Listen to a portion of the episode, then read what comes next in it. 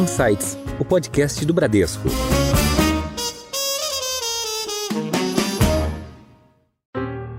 Olá, bem-vindos a mais um episódio do Insights, o seu podcast semanal com ideias que provocam um novo jeito de pensar. Eu sou a Priscila Forbes e hoje nós vamos conversar com a Eleia Digital. Em um mundo que consome cada vez mais informações em rede, data centers são cada vez mais necessários e fundamentais para a infraestrutura digital. Mas e as novas tecnologias? Elas consomem muita energia? Pesquisas no GPT, por exemplo, demandam mais energia? Quais são os desafios das companhias nesse setor para crescer, mantendo a sustentabilidade na estratégia de atuação? Quem tem essas respostas é o nosso convidado de hoje, o Alessandro Lombardi, que é presidente da Eleia Digital. Alessandro, bem-vindo ao Insights. Muito obrigado, Priscila. É um grande prazer estar aqui contigo e com Márcia.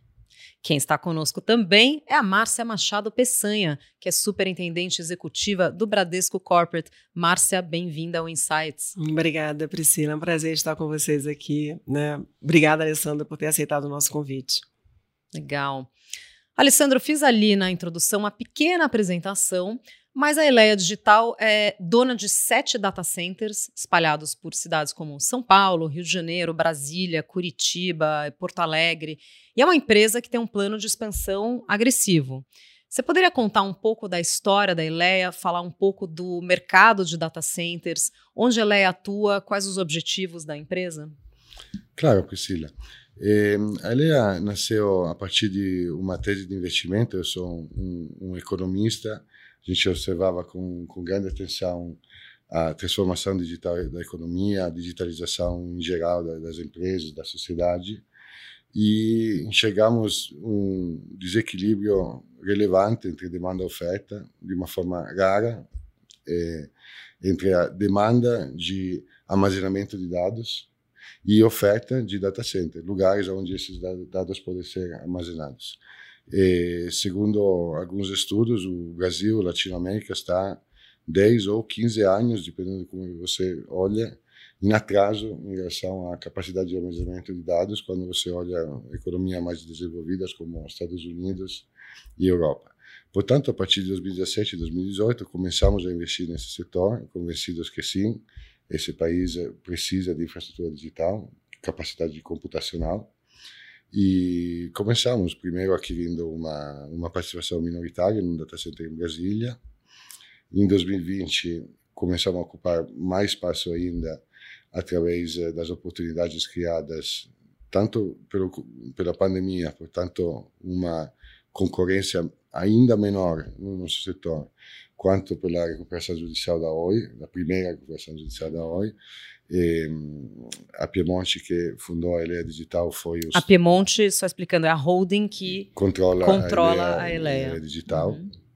E, fomos os Talking Horse, fomos a primeira empresa, a primeira investidora a fazer uma proposta dentro daquele grande processo de recuperação judicial, onde conseguimos comprar cinco data centers que foram construídos na época da Brasil Telecom, quando eh, o Brasil tinha, assim, um ponto de vista de telecomunicações, uma, uma relevância eh, predominante em relação ao resto da Latinoamérica. Portanto, são ativos extremamente bem construídos e que, naquele momento, eh, pouco, pouco visados. Né? Tanto é que fomos os primeiros a fazer aquisições dentro da, no âmbito da recuperação judicial da OI.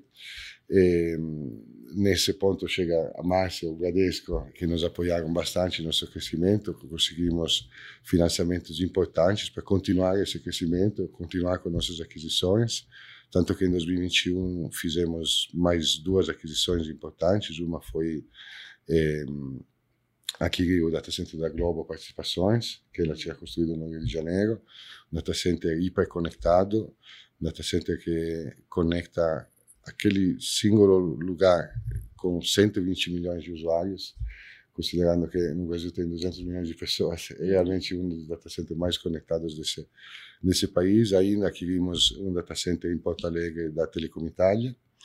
E isso despertou interesse de investidores internacionais e tanto que ao final de 2021 o Goldman Sachs, um grande banco de investimento americano, decidiu nos oferecer a possibilidade de eh, ser sócios, fizeram um, um aumento de capital importante, que está hoje nos conseguindo continuar crescendo, sempre nessa direção de eh, tentar, não tentar, diminuir esse desequilíbrio entre demanda e oferta, porque o Brasil hoje realmente precisa de muita mais capacidade de computação daquela que, que, que consegue oferecer ao mercado. Não, perfeito. Não, e, e para nós foi um, é um, assim, um marco ter participado dessa, né, dessa história, de ter sido realmente assim um banco que apoiou fundamentalmente essa, esse, importante passo da Eleia, né? E, e, obviamente, essa visão que o Alessandro trouxe de todo esse empreendedorismo naquele momento em que o mercado ainda estava um pouco difícil, né? Assim, tava, você estava saindo de uma pandemia, então realmente para nós foi muito temos muito orgulho de termos participado e apoiado esse momento. E, e falando, né, é, Alessandro, atualmente a gente tem uma preocupação muito grande com os recursos naturais, né, e principalmente naqueles setores em que você é intensivo, é, em uso intensivo.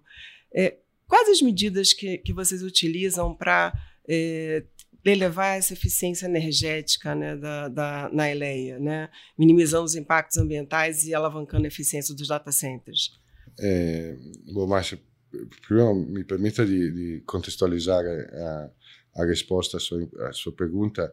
Os data centers hoje já consumem a nível global 6% da energia consumida eh, industrialmente nesse, nesse mundo, 6%.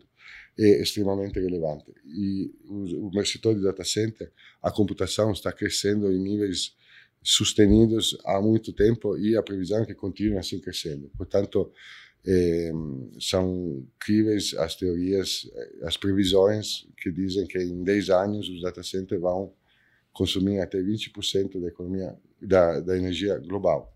Isso é um impacto muito relevante, com base no, no especialmente se eh, a energia que abastece esse data center ela é oriunda de combustíveis fósseis. Que todo mundo quer um mundo digital, é algo um mundo muito, digital, porém descarbonizado. Descarbonizado. Né? Como se chega nisso? É, como se chega nisso? É, o Brasil é abençoado porque a diferença do, da Europa e dos Estados Unidos, a matriz energética brasileira naturalmente é limpa. Né? É, hoje, 70%, energia hídrica, né? Energia hídrica e estão sendo feitos também investimentos até a um ritmo maior que na Europa no, no solar e no eólico.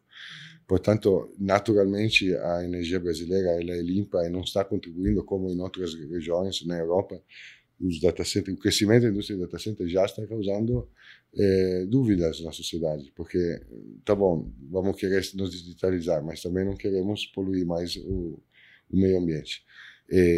Esse é um problema que o Brasil não tem, desde que os operadores, como nós fazemos, adquiram exclusivamente energia limpa, que pode ser é, oriunda de, de, de geração é, hídrica, mas também solar ou, ou, eólica, como eu disse, e claramente tem um tema importante de eficiência energética, porque o data center ele consuma muita energia pelo próprio computador, que ele quando está iluminado o servidor ele consuma uma energia, mas a infraestrutura do data center, a, a refrigeração, você precisa refrigerar, né? Gasta muito em ar condicionado. E, e, né? então to, toda essa é, energia que o data center precisa para funcionar, ela deve ser o menor possível Portanto, grandes investimentos são feitos tanto em tecnologia, desenvolvimento de, de eh, sistemas que permitam uma utilização mais energética, quanto realmente em trocar equipamentos eventualmente antigos que consumam uma energia maior.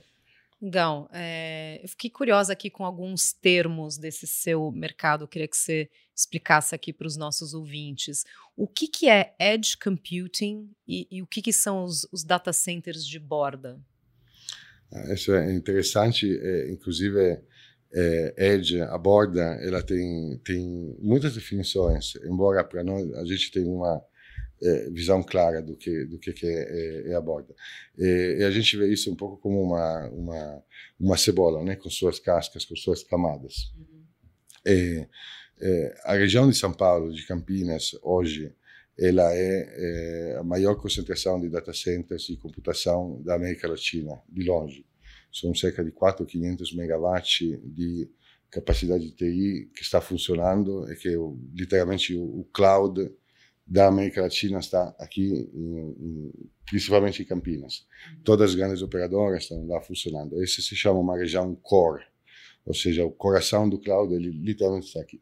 Agora, o problema é que eh, muitos aplicativos eh, das nuvens, do 5G, da inteligência artificial, Internet das coisas, elas estão se espalhando no Brasil inteiro e claramente a região de Campinas e São Paulo não é o único lugar onde tem usuários. Né?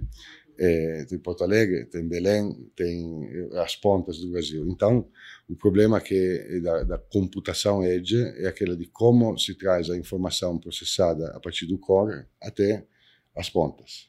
E, portanto, é necessário construir uma infraestrutura de borda que permita levar a informação aos usuários até, o, o, até os limites. E isso pode ser feito, é feito hoje com tele, as telecomunicações, portanto, antenas, rádio, satélite, a informação chega, mas os aplicativos que hoje estão sendo utilizados, eles precisam também de computação na borda. O que é computação na borda? É a capacidade de processamento do dado gerado na borda, na própria borda. E um exemplo simples é o gaming. Uhum. Está jogando, se não tem uma, um computador perto do usuário final que está funcionando, o computador ele está milhares de quilômetros distante, eh, o, o, game não é mais em real time. Ele fica lento. Fica lento uhum. e o usuário não tem uma experiência ruim. E, portanto, é necessário trazer esses computadores na borda. Como que isso é feito? É feito com uma série de camadas e, portanto, se você imagina uma região cloud do porte daquela de São Paulo, onde tem 500 megawatts, é necessário trazer capacidade de computação intermédias nas grandes cidades. Hoje, por incrível que pareça, as grandes cidades brasileiras, com exclusão de Rio de Janeiro, não têm infraestrutura de data center, literalmente não tem. Portanto, se você olhar é, Curitiba, se você olhar Salvador de Bahia, é, cidades enormes, não tem infraestrutura de data center. Portanto, aquela cidade, a experiência digital, ela é extremamente limitada. Somente depende da empresa de comunicação que leva lá o dado, mas é um dado que tem é um dado que tem latência que não é uh, operado perto da ponta. Portanto, tem a necessidade de uma é, é, computação intermédia entre o usuário final e é, São Paulo, como, como disse, nas grandes cidades. Todas as cidades europeias, a gente estava falando de Itália, um, pouco tempo todas as grandes cidades italianas têm um data center operando, funcionando, com capacidade. Aqui no Brasil ainda não tem, então é necessário construir esse Isso data center. o Brasil é um país continental, continental. né? maior que a Itália, é, claro, então precisaria de mais conectividade. Conectividade e capacidade computacional. Portanto, a partir da região core, existe a necessidade de data center de médio porte, não pequenos ainda, que possam fazer como um hub como uhum. se fala de, de como em aviação, como, né? como aeroportos, uhum. exatamente, onde é, tem capacidade de computação. Uma cidade do tamanho de Curitiba, de Porto Alegre, de Belo Horizonte, de Salvador, eles precisam de uma capacidade, precisariam de uma capacidade de computação de 20 ou 40 megawatts em cada uma dessas cidades. Uhum. E depois, a partir daí, ainda existe uma computação de borda mesmo, muito mais leve, e se faz isso naturalmente com containers ou dentro do, dos próprios condomínios, às vezes, onde tem um data center ainda menor, que permite com, eh, colegar a região core com essa agregação intermédia até a ponta final. A partir daí existe ainda um edge remoto, que são as próprias antenas que devem estar no seu prédio, no, no meu, no da Márcia, que são aquelas antenas que pegam o nosso dado, a nossa informação, transmite um data center de borda, uhum. que normalmente é um container, que transmite um data center de agregação, e para chegar até a região core, que é aquela aqui de São Paulo. Isso é um pouquinho a cadeia Edge. Aonde está a ELEA? A ELEA está nesse data center de agregação, data center de médio ou grande porte, nas regiões alheias àquela região core de São Paulo. A gente não está investindo em Campinas, como a maior parte da, das empresas estão fazendo, estamos trazendo essa infraestrutura em cidades onde ainda não tem, como por exemplo Porto Alegre, como por exemplo Curitiba, Brasília. É, e vocês já estão avançando para esse, esses caminhos, né? Acho que você vai poder depois falar um pouquinho para nós aqui como está tá se organizando aí para o Sul, né? Tivemos aí uma inauguração recente, né, Alessandro? E, e falando, nós falamos há pouco na introdução, até para satisfazer a curiosidade dos ouvintes, né? A gente falou que eh, estaríamos falando aqui dessa, desse uso intensivo de novas tecnologias, né? Entre elas o site GPT, que está bombando, né? Eu acho que hoje em dia todo mundo já teve uma experiência, né, de fazer de acessar o OpenAI e, e fazer lá uma consulta. Né? Fala para gente, né? Dá para estimar quanto de energia é gasto nesse, nesse processo?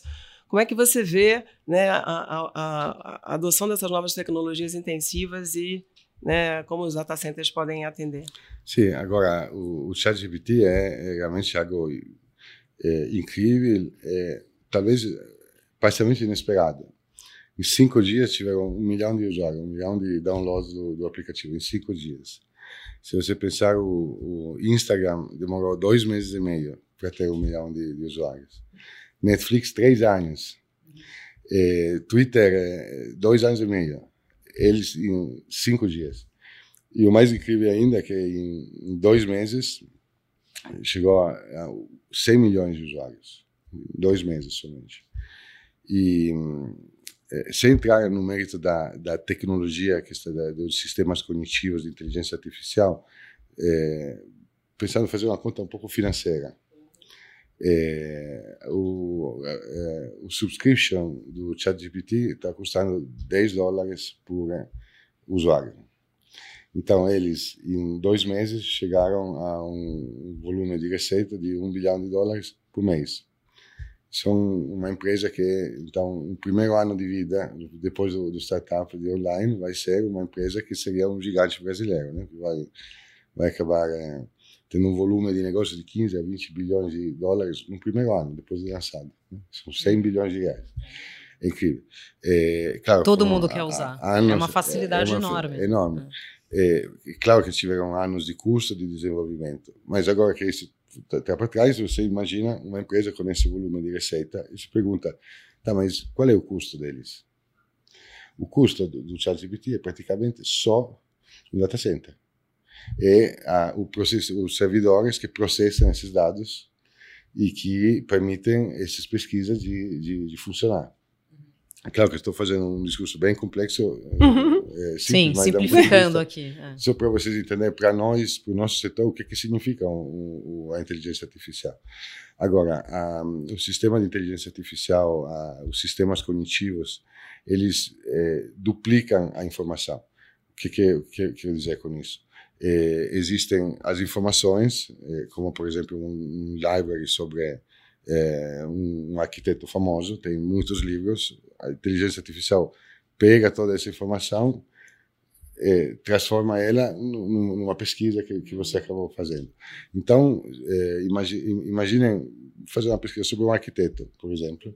Ele, ele, é, o, os servidores do ChatGPT têm que assumir dados de, um, de uma grande série de fontes para depois criar. Isso é muito diferente de como funciona o Google, por exemplo.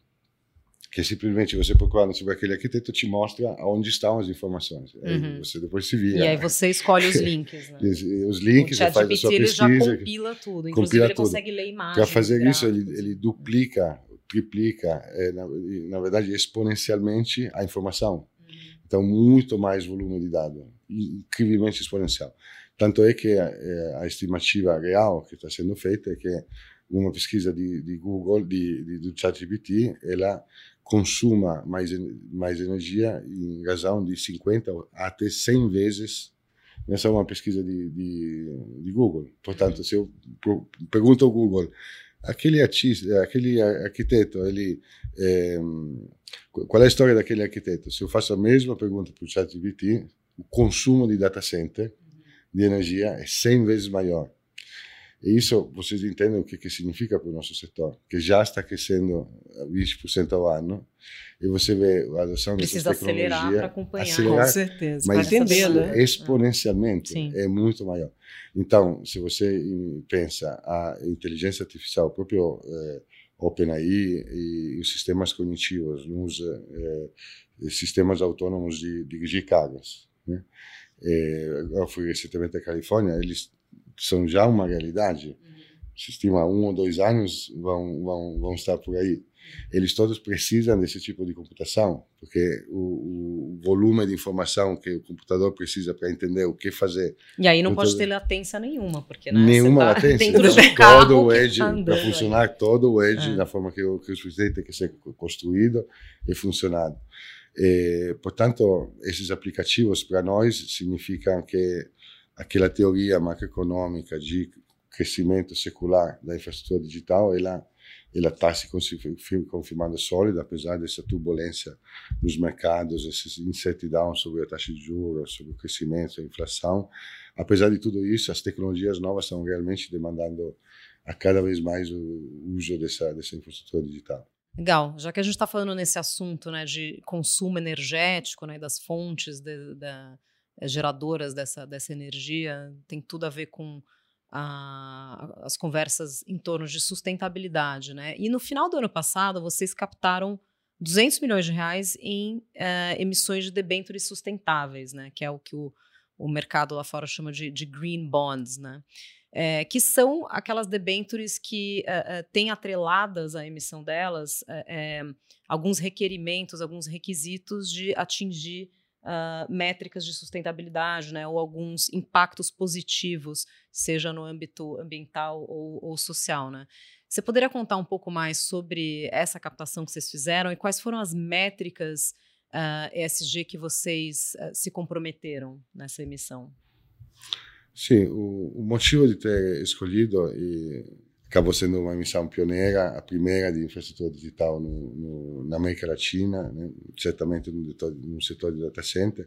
E a Elea realmente está querendo passar a mensagem que pensar eh, no, meio ambiente, como essa transformação digital é feita, é, é importante, porque eh, realmente a gente não quer um futuro eh, eh, que sim é mais digital, porém é poluído, é, é, especialmente no longo prazo. Né? Se, se o nosso negócio vai dar certo como está dando, é, isso tem que passar por uma, por uma é, política adequada e isso também passa pela educação que você faz ao mercado. Então, você também está querendo dar o exemplo, quase que obrigar a, as outras companhias a fazer o mesmo.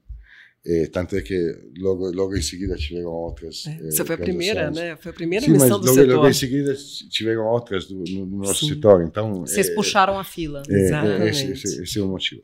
É, a gente foi um pouco é, é, criativo na, na, na é, definição das metas. Não escolhemos somente a eficiência energética, que ela te, tem parâmetros definidos, mas também a utilização de água. Uhum. Os data centers consumem é, muita água se as tecnologias é, utilizadas são de refrigeração à água. Uhum. A refrigera- a refrigeração à água ela é mais eficiente do ponto de vista energético, ou seja, custa menos Uhum. Uhum. eh, se é feita a água. Somente que as empresas que utilizam água, especialmente nos Estados Unidos e na Europa, acabam utilizando um volume enorme de água para refrigerar o data center. E a gente, apesar de ser o Brasil extremamente rico em água, Uhum. isso não significa que precisamos desperdiçá-la. desperdiçá-la. E eh, um outro dado incrível é qua- quando eu penso, eu não- eu- não, não temos ainda muito como resolver isso, mas a verdade é que usamos água potável. Uhum. E Na refrigeração. esse- Ah. essa é a verdade. É. Ah. É, eu sei que as verdades às vezes são tristes, mas é bom falar, porque aí, eh, os operadores depois começam a pensar como resolver um problema. A gente sabe, estávamos falando, inclusive, mais há pouco tempo, eh, antes de, desse podcast, sobre o problema do saneamento no Brasil. Muitas partes de cidades não têm água potável e a gente está lá E vocês refrigerando. é, refrigerando os Então, data centers com pelo água menos, potável. é, até porque às vezes nem, não é nem possível utilizar outra, porque a rede é aquela. Então, pelo menos que a gente utilize menos água possível. né? Então, tem um parâmetro, o parâmetro mais forte, mais eh, ambicioso que a gente colocou é de praticamente zerar o consumo de água na refrigeração. Isso comporta, especialmente para os data centers que a gente adquiriu, eh, a troca de tecnologia, então é um investimento relevante.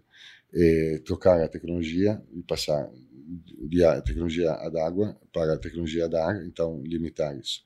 E também tem uma série de parâmetros, é, esses sim mais ligados à sociedade, de diversidade, inclusão, é, sexo feminino, é, em posições de lideranças. Então, parâmetros que também acreditamos de governança, de equidade, no, como ele é como, como ambiente de trabalho. Uhum. Esses esse foram é, os parâmetros que a gente escolheu. Muito bom.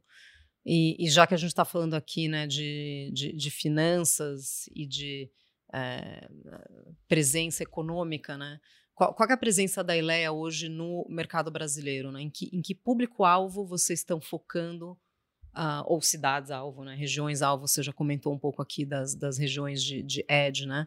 É, aonde vocês estão focando os planos de, de expansão, né? O que, que sustenta o crescimento no, no setor de vocês? A ELEA, ela, é, o diferencial da ELEA é focar em regiões fora de São Paulo. Portanto, Porto Alegre temos dois data centers, Brasília temos dois data centers, Curitiba e sim São Paulo e Rio de Janeiro, mas que a gente utiliza como hub de, de, de coligação, de conexão uhum. para, para chegar nas demais regiões. E, hoje a gente tem uma carteira de clientes eh, brasileiros, eh, principalmente do mercado financeiro. Muitos bancos de médio e grande porte regionais operam inteiramente conosco. Uhum. Por isso também a necessidade de ter dois data centers em Brasília e, nosso grande cliente, o BRB, ele está inteiramente conosco para fazer um exemplo. Precisa de dois sites para fazer isso, que tem o Disaster Recovery. E, é, portanto, o setor financeiro, que também tem esse problema de latência, tem esse problema de, conectar com, o Brasil todo, e setor de comunicações. Hoje, ele tem 104 operadoras como cliente, que utiliza a nossa estrutura para fazer peering, para comunicar entre eles. Portanto, quando quando um cliente de uma operadora móvel telefona para uma outra, facilmente a troca de informações é, é, acontece. Vocês fazem essa conexão. A, acontece hum. em, nosso, em nossos sites. Isso é, a, é, o ecossistema que a gente tem construído, é um ecossistema que foi criado ao longo de 20 anos. É claro que adquirir o data center da Globo deu um upgrade enorme nesse sistema, porque depois quando você coloca Globo e Brasil Telecom juntas, uhum. São conexões que demoram décadas para serem construídas, e a partir daqui o nosso crescimento é, é atender os clientes internacionais que precisam se conectar a esse ecossistema brasileiro. Uhum. Portanto, o nosso crescimento certamente vai, é, sim, no crescimento do ecossistema local, mas também em uh, atrair grandes clientes internacionais nessa nossa plataforma de interconexão. E, e, e Alessandra, a gente estava falando de sustentabilidade, né? A gente, nós sabemos que o ISD engloba vários aspectos, vários critérios, mas a gente gostaria de trazer aqui dois deles, né? Governança e diversidade. Qual a estratégia é, de atuação de, da ELEA nesses dois critérios e como é que isso influencia na seleção dos profissionais? Como é que você está vendo esse tema?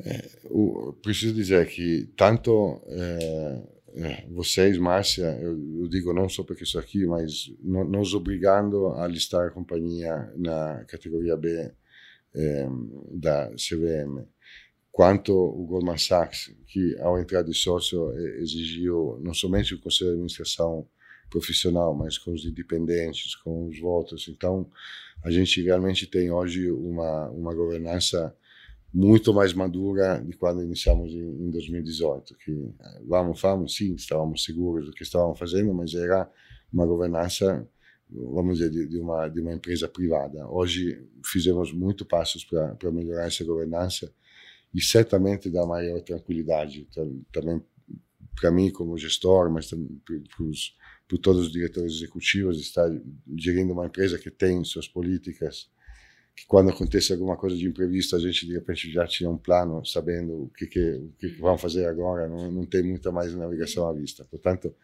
isso é uma, uma, uma estrutura importante. E, eu acredito muito na presença de mulheres, é, temos somente uma no conselho, gostaria que fossem duas, mas temos uma. Então, um conselho de cinco pessoas, 20% são mulheres. Mas na Elea, como um todo, conseguimos atingir a marca de 40% de mulheres, fato é, raro, empresas de tecnologia. Interessante, é verdade. É, tem uma, tem uma que é grande tradicionalmente falta. um setor É um mais setor onde tem masculino. 90% de, de, de homens. É, e, e eu penso que seja um problema também de recrutamento nas faculdades de, de, de tecnologia, que você vai nas faculdades também, Tem poucas engenharia de meninas, né? computação não tem, né? Precisamos de Então, mais porque- meninas em Precisa. Nas precisa, matérias de tecnologia. O, o banco, aliás, ele, ele trabalha, ele investe muito nesse, nesse processo. Inclusive, tem programas voltados a incentivar a, a treinamento né, de mulheres né, na área de, de tecnologia, Sim, exatamente é, pela sim. demanda. Né? E falando agora um pouco da sua história, né, Alessandra? Você é italiano, né? A gente já falou aqui, é CEO da Piemonte Holding, né? Empresa que tem outros negócios, entre outros negócios, a própria Leia. E aí, conta um pouco pra gente, né? O que, que te trouxe para o setor de data centers, né? Por que você escolheu investir eh, e atuar no Brasil, né? Quais são eh, os desafios de empreender por aqui? Bom, é, eu, não, eu uma resposta longa. Não, eu Os não é desafios resposta de empreender no É- Brasil. É, é, é fácil, eu preciso ser honesto e, e verdadeiro. Portanto, que foi o Brasil foi o amor. Porque, L'amore. L'amore. italiano, sabe que nós italianos somos dirigidos pelo coração, né? homens de paixão, né? Excelente Mas a verdade motivo. é essa. Mas a verdade é essa. e- e não tenho dúvida que, que o sucesso, ou conseguir o que você quer na vida, também passa por Por ter escutar, paixão, né? escutar o coração. isso Sim, com certeza, né? Então, isso foi o motivo, o motivo do Brasil. Ah, Eu penso que seja um, uma, uma importante. Claro. eh, e acho que uma até mensagem importante. Eu acredito são muito. né? Até que você se, se fica longe do que a sua paixão te, te, te chama, isso não, não, não vai dar certo, pelo menos não no longo prazo. né? O Brasil, para mim, foi uma experiência muito boa, diferente da, da, das, das, das lamenteiras, da- das críticas que eu escuto. É, é um país onde, afinal, no Rio de Janeiro, mas em São Paulo também, para abrir um CNPJ demora, quanto demora? Três semanas, quatro semanas. né? É, sim, são difíceis, é, complexas as leis, mas eu sou italiano, então Os italianos também estão acostumados com burocracia. a gente falar inventou a, verdade burocracia. né? É, então, verdade. enfim, É. foram os romanos né, que, que, que inventaram esse sistema de papelada. Portanto, que, sendo que para mim isso não é, é- é natural, é, fazendo as coisas certas, o, Brasil ele, ele é um país que funciona, permite de fazer as coisas. Eu não tive, não tive é, desde que fundamos a Piemonte, depois a Ilea, agora tem que sim ter uma, um- uma é, ficar longe do litígio, tanto contencioso, que o contencioso brasileiro ele é complexo, você não sabe mais para onde vai, você tem que entrar em contencioso, tanto com o Estado, com, com a Receita, quanto com outras pessoas, com, com os funcionários. Então, evitar o contencioso, isso certamente foi uma das formas que facilita muito o, o caminho nesse país. Mas realmente é um país é, do, onde você tendo ideias, dá para fazer as coisas. Tem como o setor de infraestrutura digital que escolhemos, como eu disse, o verdadeiro motivo é identificar desequilíbrio entre demanda e oferta. Tão simples assim. E se você identifica isso, esse é um país que permite fazer as coisas. Eu estou muito convencido disso, talvez mais que muitos países europeus. É, e como você falou aqui, tem muitas chances ainda de investir ainda mais, né? Por toda a demanda que vai se ter nesse setor, né, Alessandro? E a gente vai ter todo o interesse em continuar apoiando vocês nesse crescimento.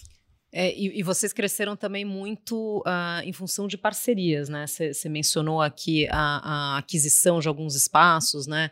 A, data center, o data center da Globo, por exemplo, e já tem uma empresa funcionando lá dentro do, do data center. Como é que funciona essas, e- esse formato, essas parcerias? Sim, por serem prudentes, eh, a gente não, não, a diferença de outras empresas, talvez com maior eh, fogo do que nós, a gente eh, escolheu essa forma de entrar no setor, ou seja, adquirir estruturas funciona, que fun- que funcionando com um cliente âncora já operando dentro. E hum, isso aconteceu com essas operações de sale and leaseback, de fato são operações de sale and leaseback que você faz, eh, antigamente. Só, só, explicando para o público o que é uma operação de sale leaseback, né? Quando a empresa vende um imóvel dela, né? Então ela, ela tira aquele ativo do balanço dela e aí ela passa a alugar aquele ativo que ela própria vendeu. Exatamente. E, ehm, sendo que o Brasil não tinha um, um setor de data center desenvolvido até recentemente, as grandes empresas como a Globo, o próprio Bradesco, tiveram que construir os próprios data centers porque não tem. Então, eu vou ter que. As grandes empresas acabaram construindo o próprio. E hoje é demonstrado que a conta não fecha.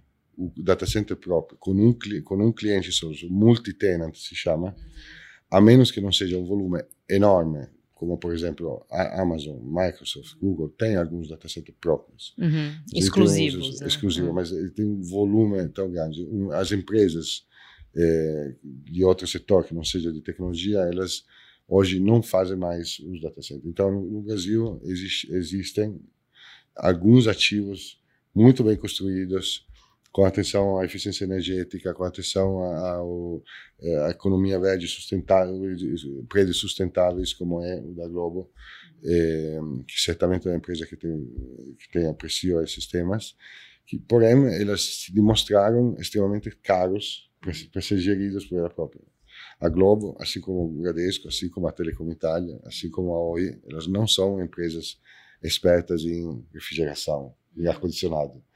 É, ter o data center próprio significa é, se ocupar disso. Um custo maior também. É, um custo maior, até porque tem só um, tem só para eles e não tem especialização, então acaba sendo muito caro.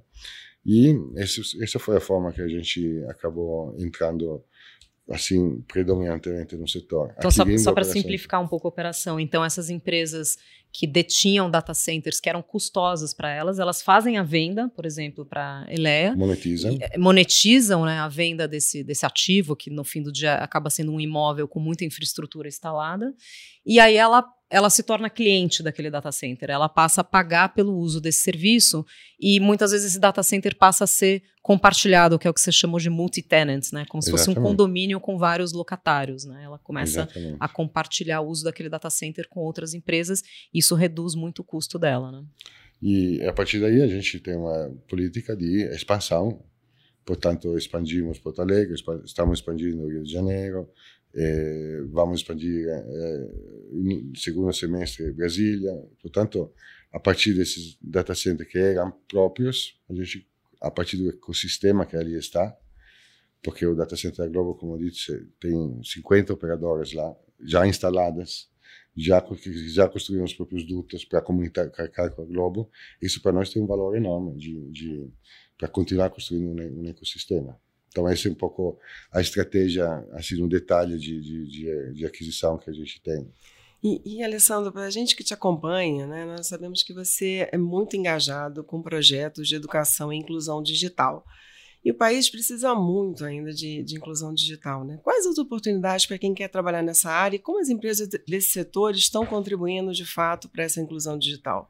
É, é interessante como, como disse antes para a Priscila, eh, tem eh, cidades onde não tem data center. Aí você está levando o data center e aí o problema é que vem logo depois fala, tá bom, mas quem vamos contratar? Porque aqui não tem experto do setor, né? Então você tem acabar os supervisores ou algum engenheiro você exporta de São Paulo ou, ou do Rio de Janeiro, mas existe um grande problema de formar as pessoas. E, por incrível que pareça, muitos é, jovens nem sabem que existe o setor de infraestrutura digital, nem sabem que eles podem fazer técnico de refrigeração, técnico elétrico, ou até engenheiro, nem sabem é, é, em Curitiba, em Porto Alegre, no próprio Rio de Janeiro, não sabem. Isso é, é, é incrível, porque se vocês pensarem quanto quantos funcionários precisam, nos Estados Unidos eu, eu li, eu, eu estou fazendo esse vou passar esse dado aqui porque eu escutei essa semana. Hoje tem 300 mil vagas abertas no setor de data center que não conseguem ser preenchidas. Nos Estados Unidos, que é um que é um, é um, é um setor extremamente maduro, o mais maduro do mundo. Está faltando é, mão tá de obra, então. Ah. Então, se você puder dar uma ideia de. Não, tem esse número no Brasil, eu não saberia dizer quantas, mas todas, posso garantir que todos nós que operamos nesse setor nem se fala de concorrentes, porque é um mercado tão grande que a gente está, estamos todo mundo crescendo junto, precisa também se, se ajudar um com o outro. E, todos estão precisando de mão de obra e, e não tem, porque e, o setor não conseguiu formar. Portanto, a gente tem sim uma série de iniciativas a nível nacional de trazer o setor a conhecimento dos jovens, pelo menos isso. Né? É, você, você mesmo estava, estava mencionando antes do, do, trabalho que precisa do STEM, né? Que é ciência, tecnologia, uhum. engenharia e matemática, né? O Brasil tem uma falta enorme de, de, de não, não, forma, né? Não, não, forma suficiente mão de obra. E a gente faz parte desse desse setor. Então, é, o que, que a gente está fazendo por hora é levar conhecimento ao Angel. Sabem o que é um data center? Isso nas faculdades, nas escolas públicas, para dar realmente oportunidade e facilitar a inclusão, não somente digital, também social, porque realmente tem muita oportunidade para quem mora nas comunidades, é, vem de famílias de baixa renda, tem sim muita oportunidade no nosso data center, no nosso setor. É um setor que está crescendo, portanto você pode entrar com 18 anos e ter uma carreira linda é, e com pouca concorrência. Né? Muito bem. Bom, estamos chegando ao final de mais um episódio do Insights e como não poderia deixar de ser aqui a nossa tradição de pedir dicas culturais, dicas de leitura ou qualquer outra coisa que você ache interessante compartilhar aqui, Alessandro, com os ouvintes do Insights.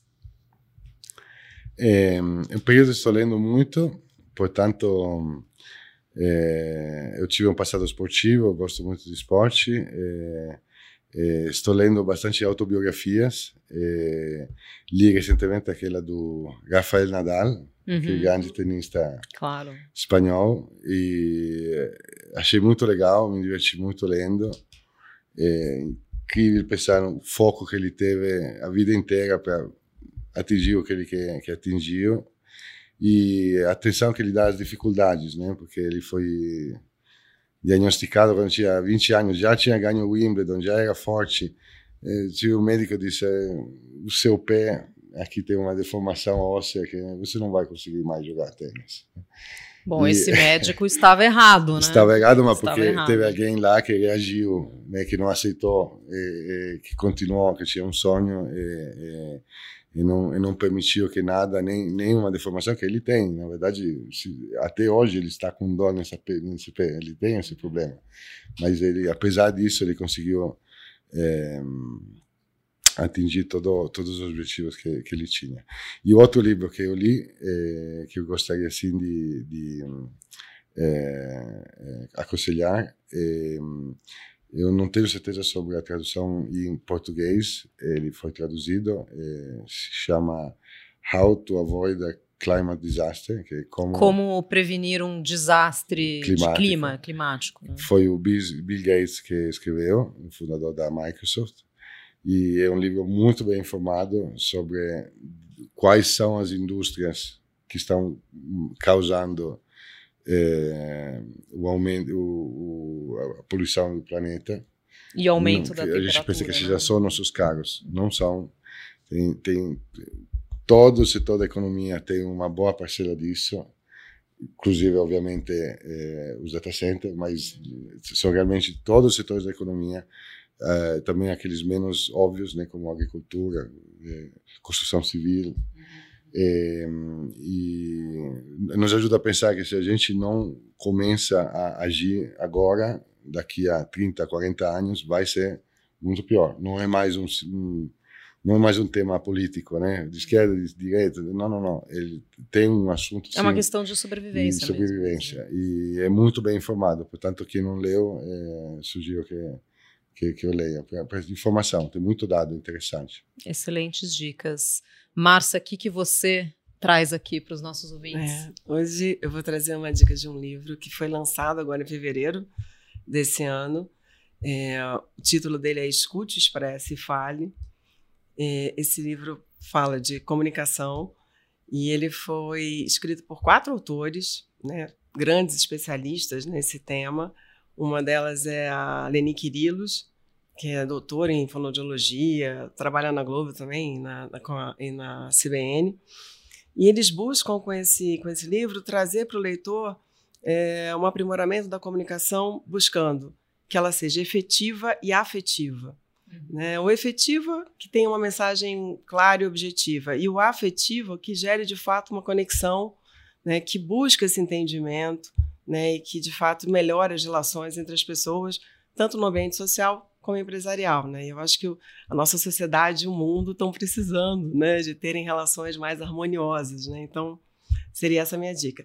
Se você me permitir, Priscila, também, de eu sou acompanho muito Insights e tem um episódio que eu acho que vale a pena é, as pessoas olharem, que é, o, é, ouvirem, que é o episódio 153.